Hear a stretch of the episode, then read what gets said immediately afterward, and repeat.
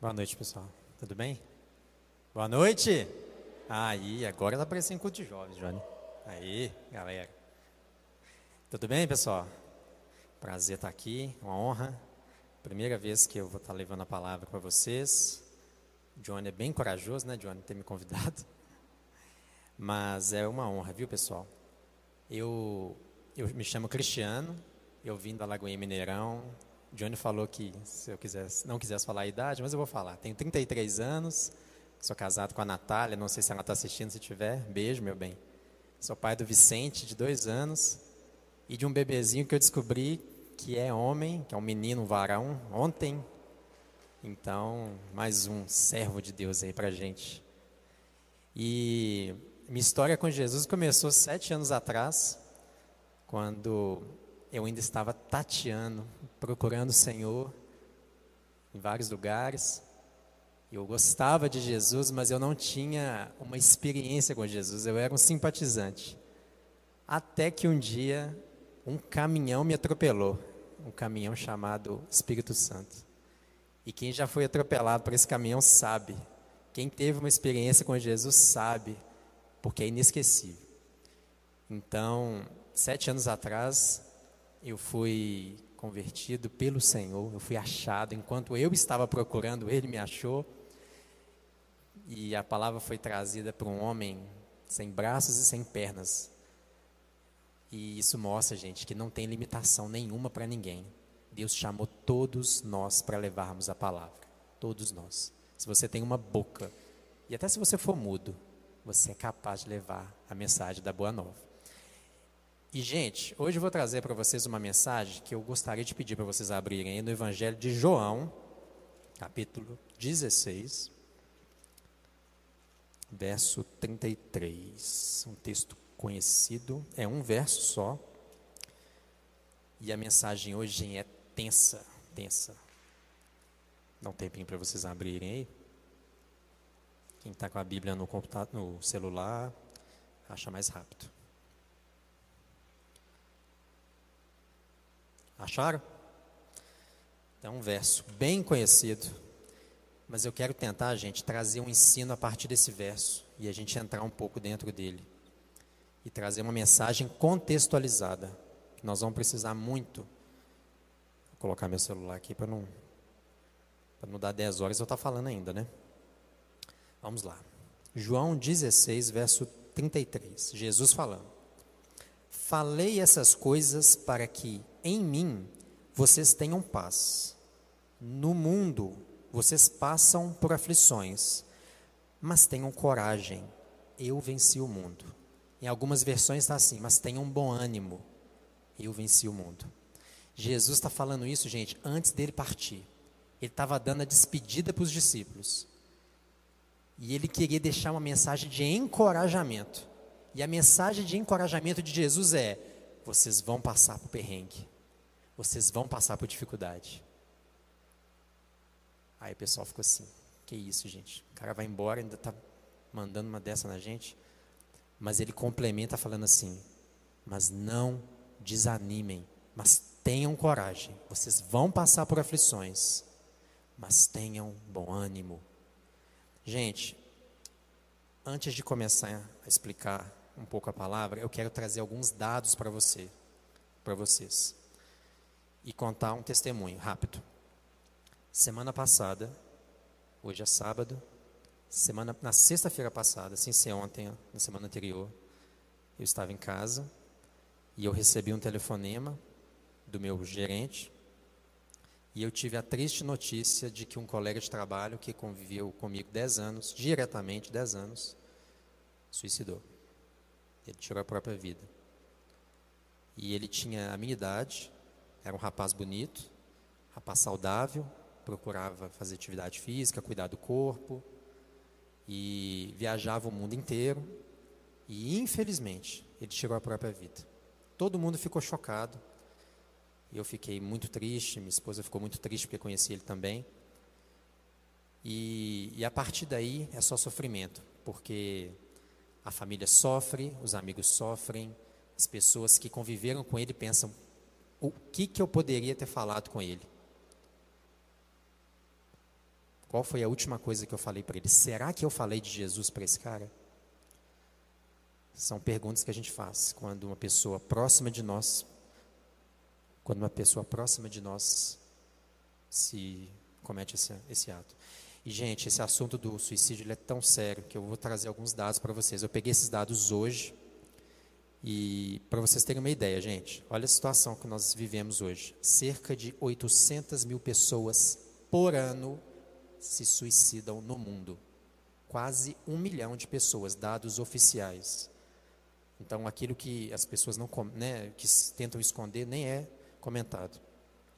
No Brasil, cerca de 11 mil pessoas morrem todos os anos vítima de suicídio, né? Pessoa que tira a própria vida. Há um suicídio acabando com uma vida a cada 40 segundos no mundo. Para cada um suicídio bem sucedido, vocês têm ideia de quantas pessoas não conseguem tirar a própria vida? 20 pessoas tentaram, mas não conseguiram. É a estimativa média que eles falam. Há dados da OMS, Organização Mundial da Saúde uma em cada seis pessoas já pensou seriamente em tirar a própria vida. Eu estou vendo mais de seis pessoas aqui. Então, sim, pode ser que uma pessoa muito próxima de nós esteja pensando em tirar a própria vida e a gente não saiba.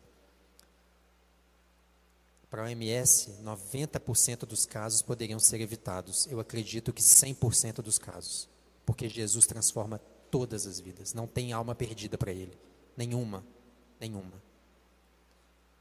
E se vocês quiserem saber também de curiosidade, em 2017, dados das redes sociais trouxeram que aquele jogo Baleia Azul teve mais referências com pessoas que suicidaram. Em 2018 foi uma série 13 Reasons Why, do Netflix.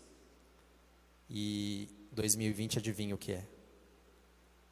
A pandemia.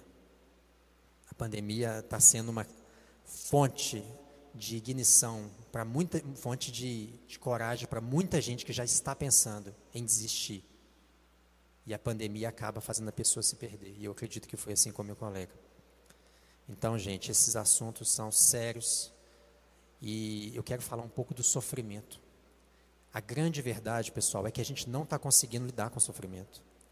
Está todo mundo saturado, a ponto de explodir esperando às vezes uma oportunidade para criar coragem para fazer uma loucura. A gente não está conseguindo administrar as aflições. A gente está carente. Nós vivemos numa era onde as pessoas estão carentes demais. As pessoas estão doentes emocionalmente. Nós estamos vivendo um período onde as pessoas estão com a doença do século, que é a depressão. Talvez a maior pandemia silenciosa que a gente tem notícia. Então, gente, o assunto de falar disso é muito importante. Na igreja, isso não pode ser tabu. Nós temos que falar desse assunto para que a gente saia lá fora e faça diferença. E salve os de dentro. Porque tem gente dentro da igreja, gente, se perdendo, não conseguindo administrar as emoções. E, gente, são muitas as causas pelo qual a gente sofre. A gente pode ficar até amanhã falando aqui. Cada um tem a sua história, cada um tem um motivo Alguns sofrem porque perderam o emprego. E é uma causa para se sofrer. Preocupação com amanhã, ansiedade. Eu tenho muita ansiedade. E é uma coisa que eu tenho tentado vencer. Porque a raiz da ansiedade é falta de fé. Algumas pessoas sofrem por causa de um relacionamento, um namoro, idolatria do mozão. O mozão é tudo. O mozão está no lugar de Jesus, a pessoa sofre. Porque ela perde um amor ela perde o mozão da terra porque ela não tem um relacionamento com o mozão do céu. O que mais, gente? Nós temos tantos motivos, doenças na família, mas nós temos motivos simples. Às vezes coisas banais tiram a gente do, do eixo. Não sei se vocês percebem, mas as pessoas estão tão instáveis, tão emocionalmente sensíveis, que às vezes coisas pequenas tiram as pessoas do eixo. Porque as pessoas estão ansiosas, as pessoas estão frágeis, fruto dessa geração que não conversa. Antes da pandemia, gente, já estava complicado. Antes da pandemia já estava difícil. Eu acho que agora, nessa pandemia, a situação ficou bem evidente. E nós temos, gente, nós que estamos na casa do Senhor, na casa de Deus, eu quero trazer luz para esse assunto, a luz da Bíblia. Nós temos que ver o que, que a Bíblia diz sobre isso. E eu quero começar, gente, trazendo para vocês talvez o que seja a causa a raiz de todo o sofrimento. Todo o sofrimento, gente. Ele tem uma raiz. Não sei se vocês vão concordar comigo.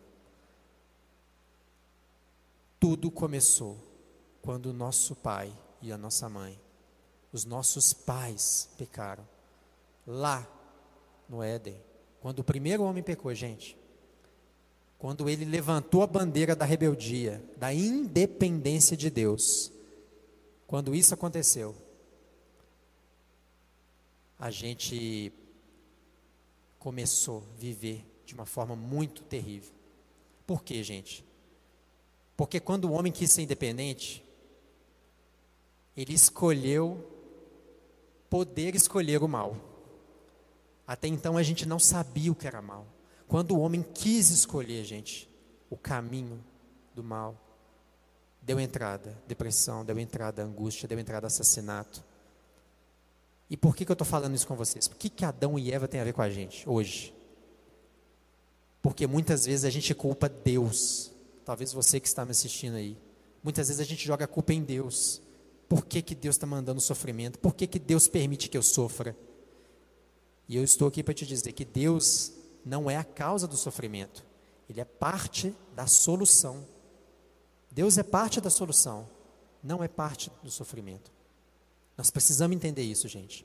Porque muitas vezes a gente se afasta daquele que é a cura, por achar que Ele está permitindo muitas vezes a gente sofrer injustamente. E não é isso que a palavra de Deus ensina. Nós estamos colhendo o que plantamos e o que os nossos pais plantaram. Isso precisa ficar claro para a gente, pessoal. A gente não pode correr do médico. Quando alguém está doente, qual que é a atitude esperada? Você vai para o médico. Você não pode correr do médico. Quando a gente corre de Deus, a gente está correndo da cura. Então, esse é o primeiro ponto que eu quero trazer.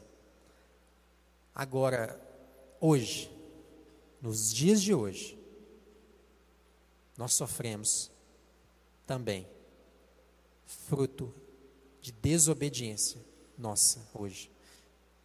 E nós podemos trocar a palavra desobediência. Para nós, isso tem um nome. Nós cristãos chamamos de pecado.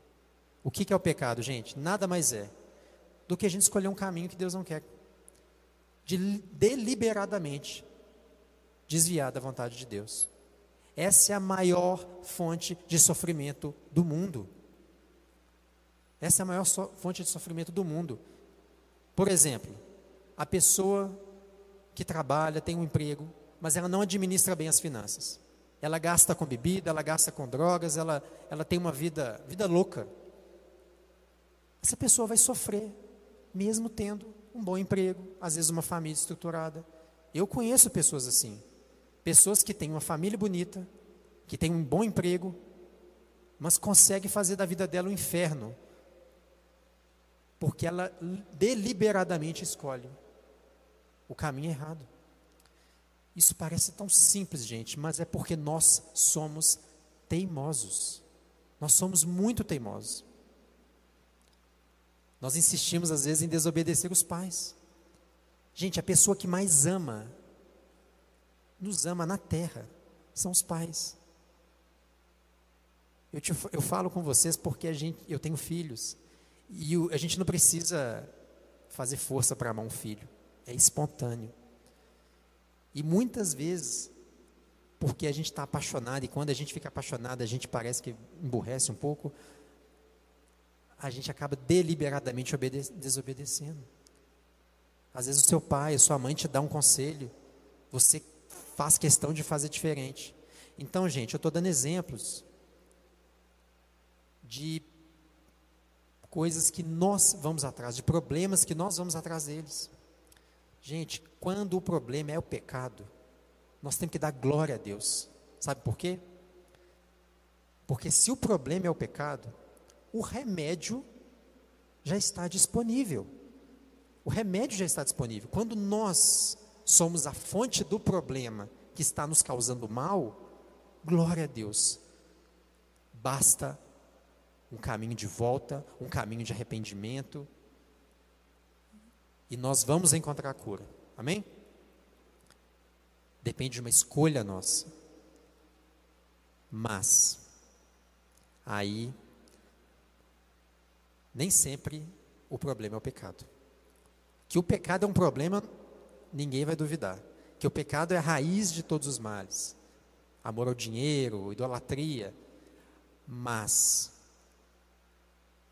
existem, a pergunta é: será que existe sofrimentos que não necessariamente vêm por conta do pecado? Será que a gente pode pensar que existem tipos de sofrimento que não vêm em decorrência do pecado, pessoal? E a resposta é sim. A resposta é sim. Muitas vezes nós somos provados, nós somos testados, nós somos aperfeiçoados no sofrimento. O que é ser aperfeiçoado no sofrimento, gente? É quando Deus, que é bom, que é justo, que é santo, Ele usa do sofrimento para moldar e transformar um coração obstinado, um coração duro. Porque eu, eu sou prova, gente, que muitas vezes, para muitas pessoas, o que vai despertar uma pessoa para a realidade da presença de Deus é justamente o sofrimento. Não sei se vocês já tiveram experiências de pessoas que vêm na igreja quando está tudo, quando já a, o caldo já entornou. É aí que às vezes a pessoa desperta. E às vezes, gente, Deus usa justamente essas circunstâncias, esses problemas, Usa uma pandemia, usa um Covid. Quantas pessoas não estão entregando a vida a Jesus no meio da pandemia? Uma vez uma pessoa me perguntou se o Covid, eu acreditava que o Covid vinha de Deus ou não. Eu falava, eu não sei se o Covid vem de Deus. Eu só sei que Deus usa o Covid para a glória dele. Deus usa tudo, gente. Deus usou uma perseguição no tempo da igreja, dos primeiros pais da igreja, para dispersar e o evangelho chegar nas nações. A igreja antigamente começou em Jerusalém. Foi necessária uma perseguição acontecer para dispersar o povo de Deus, para que o evangelho pudesse ser pulverizado e alcançar outros lugares. Deus, gente, Ele não é um Deus. Eu não sei se vocês pensam assim, mas porque tem algumas pessoas que pensam que Deus, Ele está de braços cruzados no céu assistindo de camarote a gente sofrer, comendo uma pipoca e rindo da gente. Gente, nosso Deus ele está agindo no mundo agora. Enquanto a gente cantava o louvor, enquanto a gente adorava, às vezes a gente não sente. Ele está agindo no mundo. Ele está agindo nos momentos mais terríveis, consolando, exortando, ensinando através de nós, através do povo dele. Deus não é espectador da história, Deus é agente da história. Ele está na história trabalhando ativamente por mim e por você. E ele vai usar tudo, porque ele é Deus. Ele vai usar o seu problema para te alcançar, para te quebrantar, para maciar esse coração duro e principalmente para te aperfeiçoar. É isso que ele faz. Na Bíblia nós temos alguns exemplos de pessoas que foram usadas. Vocês conhecem a história de, de Jonas? Deus tinha um propósito na vida de Jonas. Deus queria que Jonas. Estou quase caindo aqui. Mais um pouquinho eu caí. Só só. Mas Deus tinha um propósito na vida de Jonas. Qual é o qual era o propósito na vida de Jonas? Ele queria que Jonas fosse até Nínive pregar para os ninivitas. Só que Jonas não queria. Ele não gostava daquele povo.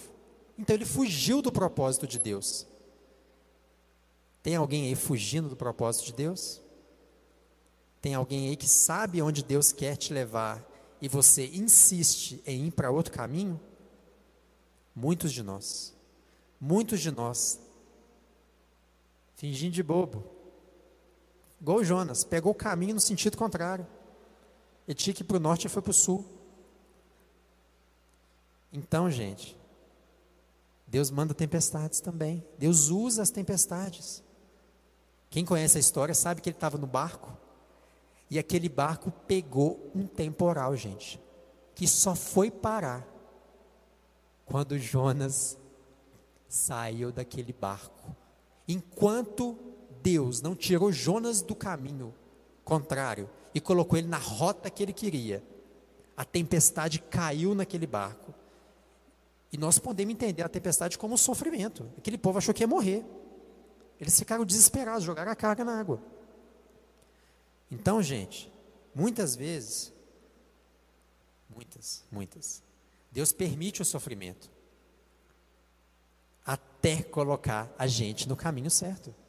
E quando a gente está na rota certa, parece que a chuva passa. Parece que dá uma abrandada. E a gente consegue ver uma luz no fim do túnel.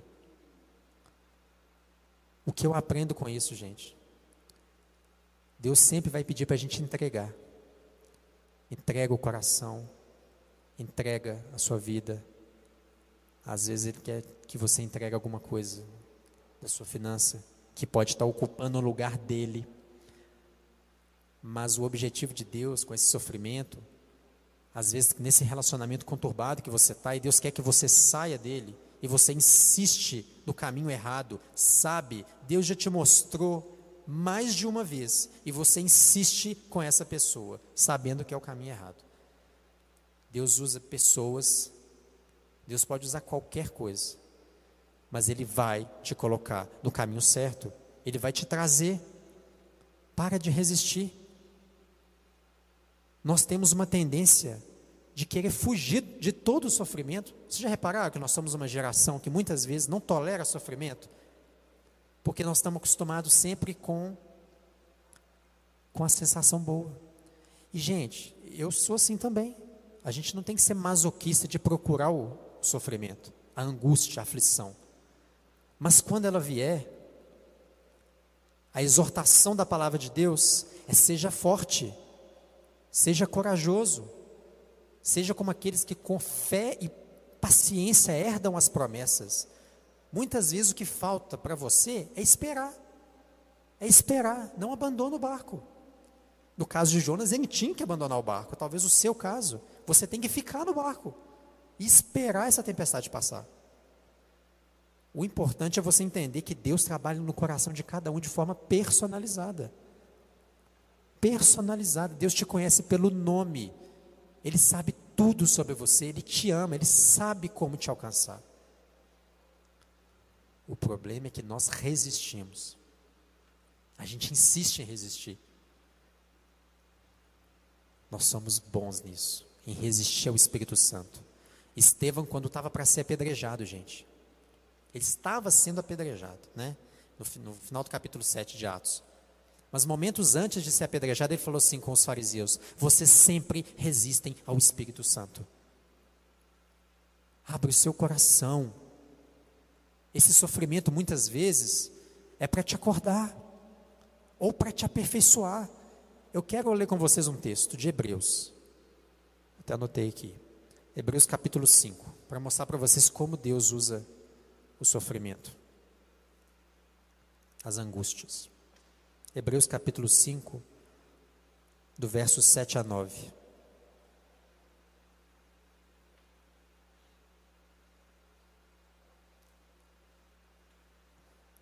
Olha só o que o autor de Hebreus diz.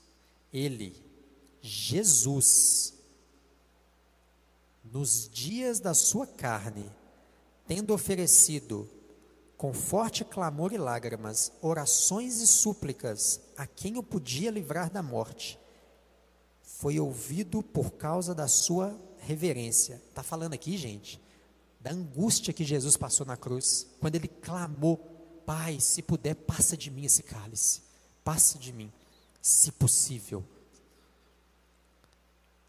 Embora fosse filho, aprendeu a obediência pelas coisas que sofreu, e tendo sido aperfeiçoado, tornou-se o autor da salvação eterna para todos os que lhe obedecem. Sabe o que está dizendo aqui? Ele não poupa ninguém dos processos. Ninguém. E sabe qual é a maior prova de que ele não poupa ninguém? Ele não poupou o próprio filho dele. Ele não poupou Jesus. O texto está dizendo que ele aprendeu a obediência pelo sofrimento. A Bíblia chama Jesus de homem de dores. Às vezes você pode estar passando por uma angústia, pensando que não vai dar conta. O Filho de Deus passou por aflições, o mesmo que disse que no mundo tereis aflições, mas tem de bom ânimo, eu venci o mundo. Eu passei por aflições, mas eu venci. Quanto mais nós que temos o Espírito Santo, como ele tinha também, nós podemos vencer. Minha oração, gente, é para que a gente aprenda a olhar para o sofrimento de uma forma construtiva e não apenas destrutiva. É muito difícil quando você está no meio do furacão, quando você está no meio do vendaval, parece que você não tem saída. Você olha para um lado, não vê, não vê como sair, não vê como melhorar. Espere, espere. Deus é poderoso para mudar circunstâncias. Aquela resposta que você está pedindo, espere, calma, creia. Eu tenho pedido tanto a Deus, gente, por tanta coisa, e às vezes eu falo com o Senhor assim: Deus, eu não estou vendo, eu não estou vendo, eu estou vendo às vezes o contrário do que eu estou pedindo, mas com os olhos espirituais me ensina a imaginar, a crer, a ver pela fé aquilo que o Senhor vai fazer. Gente, é isso que é viver pela fé. Viver pela fé não é viver sentindo sempre coisas boas, não. Viver pela fé é a despeito da circunstância você se levantar e dizer: O meu Deus é bom. Quando a gente lê os Salmos, Davi chora, se derrama diante de Deus. Mas ele sempre diz: Eu sei que o Senhor é bom, a tua misericórdia dura para sempre. E a maior prova é que o caráter de Deus é imutável. Nós cantamos aqui, é inigualável. Nós podemos confiar nele, gente. Eu não sei por que, que você está passando. Talvez você tenha vindo aqui hoje movido por esse sentimento de, ou você está nos assistindo, movido por esse sentimento de angústia, querendo uma resposta. Você tem buscado a resposta, mas ela não vem. Mas eu digo para você, o Senhor te ama, Ele tem um plano para você, e isso não é frase de efeito. Ele tem um plano personalizado para cada um de vocês e para mim e o plano dele nos aperfeiçoar a imagem de Cristo, homem de dores. Tiago fala, Tiago, o apóstolo, fala que a gente tem que dar graças, que a gente tem que se alegrar por passar por provações. Porque a gente tem que ser masoquista? Não. Porque a provação traz perseverança, traz um caráter aprovado, gente. Deus está mais preocupado em, te, em trabalhar em você por dentro, em mudar você, do que às vezes em te dar alguma bênção.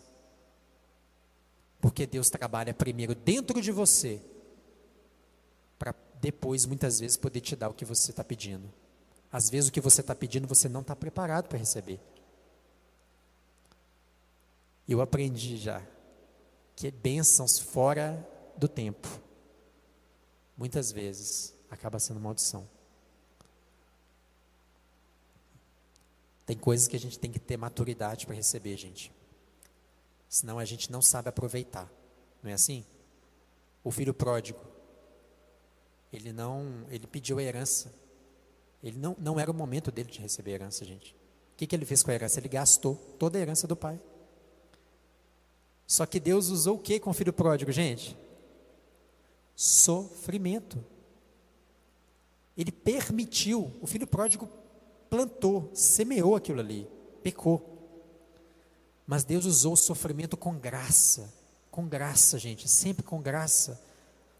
Deus não tem prazer em te ver sofrendo, te ver angustiado a gente consegue ver a graça de Deus no meio do sofrimento. Às vezes, quando você fala assim, agora eu estou lascado, agora sim, já era, você vê a mão de Deus te levantando, você vê o toque do Espírito Santo falando, eu não desisti de você. É por isso, gente, que eu acho que o método de, de Deus mais eficaz continua sendo trabalhar na gente por meio do sofrimento. E a gente tem que aprender, a duras penas, encarar esse sofrimento com maturidade. Às vezes a gente não aguenta, às vezes você vai precisar de ajuda. E essas pessoas que perdem a vida, que nós vemos aqui, estatísticas tão terríveis, gente, justamente porque as pessoas não tinham a quem recorrer ou não recorreram a ajuda a essas pessoas. Glória a Deus pela igreja porque isso aqui, gente, não é um culto, um ajuntamento de pessoas que daqui a pouco nós vamos embora para casa, não. Isso aqui é a união do povo de Deus, das pessoas que estão em tratamento. Isso aqui é um grande hospital. E o propósito de Deus é que nós oremos uns pelos outros, confessemos os nossos pecados para pessoas maduras. Não é, é para qualquer um, não. Para pessoas maduras. Que a gente seja acompanhado, porque hoje nós temos aversão a isso a pensar em ser acompanhado, a ser discipulado, a ser tratado, a compartilhar aquilo que está no seu coração com alguém de confiança, alguém que vai poder te ajudar. A gente prefere às vezes ficar isolado, muitas vezes no nosso mundinho do celular, e por causa disso a gente acaba com muitas aflições. Tiago 5,16 Confessai a vossas culpas uns aos outros e orai uns pelos outros para serem curados. Curados, gente. Isso traz cura para a alma. O que, que nós temos que fazer hoje, hoje, nos tempos que nós vivemos, no século 21? Nós vivemos tempos onde nós temos tecnologia maravilhosa. Conversa com a gente no Japão em tempo real, mas não conversa com os pais que estão no, no outro lado do quarto com o irmão. Nós temos que confessar os nossos pecados, conversar com as pessoas que estão ao nosso redor, buscar ajuda profissional também. Por favor, gente, buscar psicólogo não é pecado. Eu já fiz terapia, é maravilhoso. Te ajuda a entrar no eixo. É um tabu no nosso meio cristão achar que psicólogo achar que um tratamento terapêutico é, é pecado, não é. Nós precisamos, gente. Qual que é o problema de você tratar o seu, a sua alma, se você trata o seu corpo, se você trata o seu espírito? Não negligencia isso. Seja um irmão da igreja, seja um líder. O Johnny está à disposição, tem muitos líderes aqui disponíveis para vocês, para você que está em casa que às vezes não tem alguém para conversar. Nossa geração está precisando de carinho, de abraço. E tempos de Covid são difíceis, porque a gente não pode dar abraço. Gente não pode beijar as pessoas. A gente não pode estar junto. Mas isso vai passar, gente. E quando passar, por favor, voltem para a casa de Deus. Voltem para a casa de Deus para a gente ser curado aqui. Para que a gente, nessa comunhão, o Senhor libera a bênção dele. Ó, oh, quão bom e agradável é bom se reunirem os irmãos. Ali Deus derrama a bênção dele. Vamos viver em família. Se o problema for o pecado, a gente vai correr para Jesus. Porque Deus usa as tristezas, nós aprendemos aqui, para nos chamar de volta, para nos despertar, volta para mim. eu te quero perto de mim. Eu não te prometo uma vida sem aflições, mas se você caminhar comigo, tem bom ânimo. Eu venci o mundo e você vai vencer também. Que a gente possa, meu, meus irmãos queridos, viver verdadeiramente uma vida cristã prática. Vida cristã prática. E uma vida cristã prática, gente, é uma vida cristã em família. Nós temos uma célula. E eu ainda acho célula insuficiente. Eu acho que nós temos que ir mais, nós temos que ir para o discipulado, nós temos que conversar, olho no olho. Ei, como é que está a sua vida? Ei, você já pensou em se matar? Eu queria propor um desafio para vocês. Se você está ouvindo aqui, você está pensando assim, ah, eu estou tranquilo, eu não tenho problema, graças a Deus, estou em comunhão com Jesus aqui, não tem problema nenhum. Eu quero que você, hoje, essa, essa semana de preferência, apesar que hoje é sábado, né? Semana vai começar amanhã. Você acha uma pessoa e você chega para ela e fala assim: Você já pensou? Você está pensando em morrer? Você está pensando em tirar a sua vida? Desse jeito. Porque às vezes você vai se surpreender com a resposta. Uma pessoa pode estar tá pensando em tirar a sua vida e você nem imagina. Nós temos que ser mais intencional, gente. As pessoas estão sofrendo do nosso lado. Do nosso lado. Vamos abrir os olhos, que o Senhor nos dê graça, olhos abertos. E que a igreja seja verdadeiramente um lugar de cura, um lugar de restauração, um lugar onde nós vamos poder ter comunhão, não simplesmente vir ouvir uma palavra e ir embora, mas que eu possa conversar com a minha irmã, meu irmão no final, falar como é que está a sua família. Você está sumido? Cadê? Não te vi no culto passado? O que está acontecendo? Como é que está a sua casa? Como é que está a dispensa da sua casa? Está faltando alguma coisa? Isso é igreja. Isso é igreja, gente. Isso é igreja. Não vamos perder pessoas. Nós não vamos perder pessoas. O Senhor não quer que a gente perca nenhum. Nenhum. Amém? Vamos orar então, gente? Eu quero pedir então, se vocês puderem ficar de pé. Quem está em casa, se quiser ficar em pé também. Ficar em pé para parecer que está acabando. É...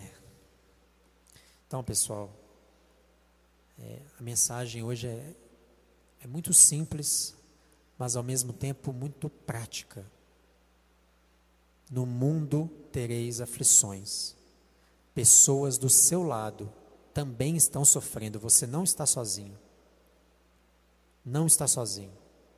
Muitas vezes pessoas estão sofrendo mais.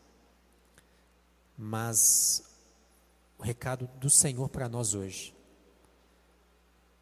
busque ajuda, busque pessoas, busque a igreja, busque seus, seus pais, Busque seus irmãos em Cristo, pessoas que vão poder te dar um conselho. Se abra com elas. Se abra com elas. E se o problema, gente, foi esse vazio que só Jesus pode preencher, quando ouvirem a voz deles, não endureça o coração. Abra o seu coração. Se humilhe debaixo da mão de Deus. Faça um exercício coloca a sua cara no pó e reconhece que você é um pecador, faz bem. Parece que quando a gente se esvazia de nós, a gente se sente mais leve, a gente se sente mais em paz. O problema é quando a gente está cheio de nós, cheio de nós, cheio de nós, cheio dos desejos, cheios da vontade que não são saciadas por nada. Quanto mais nós temos, mais queremos. Que a gente possa se esvaziar, gente, de nós mesmos. Tem alguém aqui, com toda liberdade, que que está pensando ou já pensou em tirar a própria vida. Se você não quiser se manifestar, Não tem problema. Alguém de casa também. Se for alguém de casa, eu peço para depois entrar em contato com pessoal da, das redes sociais da Lagoinha Mineirão. Mas se for alguém que está aqui, gente, hoje saia daqui conversando com um dos líderes. Saia daqui conversando, se você é uma menina, conversando com uma, com uma líder mulher, a esposa do Johnny. Ou o Johnny, se for um rapaz, comigo, com o Pedro. Tem muitos líderes aqui. Mas vamos sair curados, gente. Vamos orar? Pai amado, nós te agradecemos, Senhor, porque nesse tempo breve, simples, nós queremos, meu Deus, uma palavra prática, Pai. Nós não queremos mais viver tanto esse sofrimento, meu Deus, essa angústia, essa, essa dor no coração, Pai, sem, sem ajuda, meu Deus. Por favor, Pai, tem misericórdia de nós. Abra o nosso coração, meu Deus, para que a gente possa te aceitar, te reconhecer. Nos humilha, meu Deus, para que a gente possa pedir ajuda, para que a gente abra a nossa boca. E, meu Deus, eu quero te pedir, meu Deus, esse espírito de morte, esse espírito de morte que está rondando as pessoas, Pai, rondando os jovens da nossa geração, Pai, que caia por terra em nome de Jesus, meu Deus bata em retirada todo espírito de morte, todo espírito de depressão nas casas das pessoas, Pai, nas famílias. Às vezes não são as pessoas que estão aqui, Pai, mas é um irmão, é um tio, é um pai, é alguém da família, meu Deus, que está desesperado. Oh, meu Deus, alcance essas pessoas, papai, por favor, e nos usa, meu Deus, como instrumentos para chegar até eles com autoridade, para expulsar, meu Deus, esses espíritos que que sopram nos nossos ouvidos, meu Deus. Vontade de morrer, vontade de desistir, de chutar o, de chutar o pau da barraca, de desistir de tudo, meu Deus. Não, não vamos desistir, meu Deus. Não vamos desistir. Nós vamos pegar na Sua mão, Jesus. Nós vamos entrar no barco e ficar com o Senhor no barco. Pai, cura os corações aqui, Senhor. Esses corações feridos, esses corações tristes Conduz cada um desses jovens aqui, meu Deus, a encontrar uma pessoa para que possa compartilhar, meu Deus, com ela as suas angústias, o seu sofrimento. Coloca-nos, ó Pai, acompanhados por pessoas maduras, meu Deus. É isso que o Senhor espera de nós, Pai, que andamos como um rebanho, Pai. Ovelhas juntas, como um rebanho, havendo cura, liberando cura, meu Deus. Em nome de Jesus. Eu declaro, meu Pai, eu profetizo um tempo novo para as pessoas que estão aqui, Pai. E para as pessoas que estão ouvindo ou que vão ouvir. Em nome de Jesus, Papai. Restaura a nossa vida. Abra os nossos olhos. Nos faz entender, Pai, os teus processos. Nos dê paciência para esperar. Coragem para renunciar. Para abrir mão daquilo que o Senhor está pedindo. Que eu creio que o Senhor está pedindo coisas aqui para algumas pessoas para liberarem. E em nome de Jesus, papai, nós vamos viver em família, permanecer em família até o fim. E todos juntos aqui, meu Deus, nós vamos estar na glória celestial. Amém.